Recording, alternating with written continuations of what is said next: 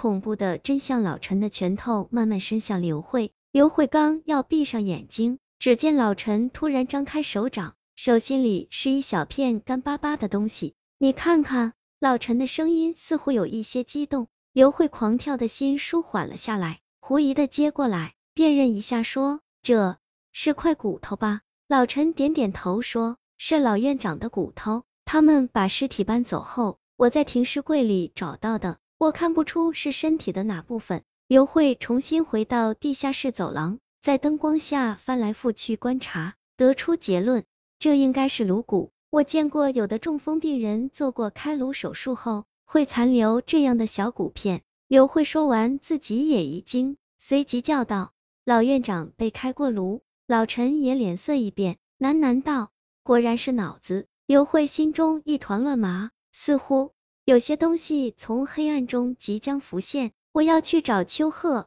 对了，你昨天下班前后见过他吗？老陈茫然的摇摇头。昨天下午。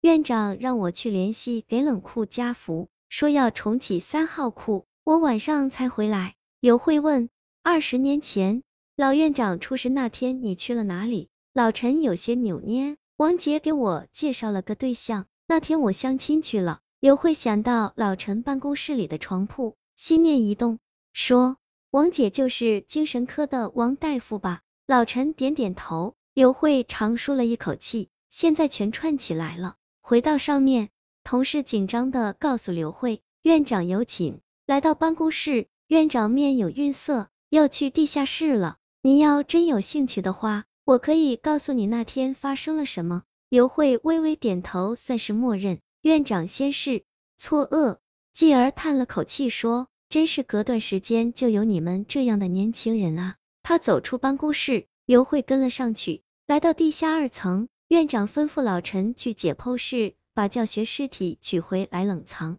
老陈略一迟疑，还是上去了。院长直奔三号库，在停尸柜前说：“我了解你查到些东西，我是院长，医院里没有事能瞒住我，但有些事你不知道更好。你现在还可以选择回去，上面是你的大好前途。”他看向刘慧，目光灼灼。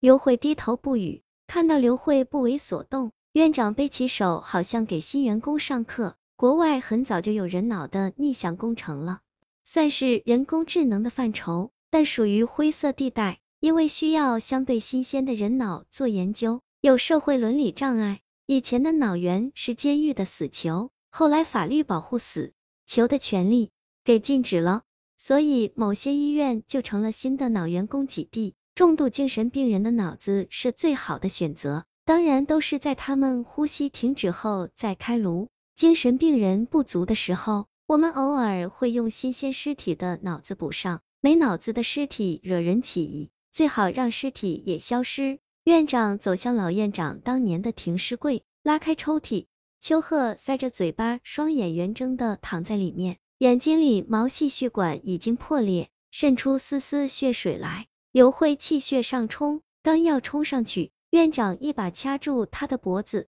眼压升高而已，是极度恐惧的正常反应，不用怕，不会让他死的，最多是精神病，不过还需要再关一晚。你可以选一个柜子，我这里有乙醚，保证你前两个小时毫无痛苦。院长掏出一个手绢伸过来，刘慧闻到了一股刺鼻的气味，顿时头晕目眩，他想推开院长，可双手如同棉花。脑子也渐渐失去意识，朦胧中，似乎一个黑影闪身进了库门。刘慧梦到自己沉入冰冷的湖水中，口鼻被瞬间灌满，肺泡在噼啪炸裂，痛苦的窒息让他清醒。他猛然睁开眼，有人正在用水淋他的头。你醒了。老陈苍白的脸，从没绽开过这么灿烂的笑容。秋鹤呢？刘慧问。他没事。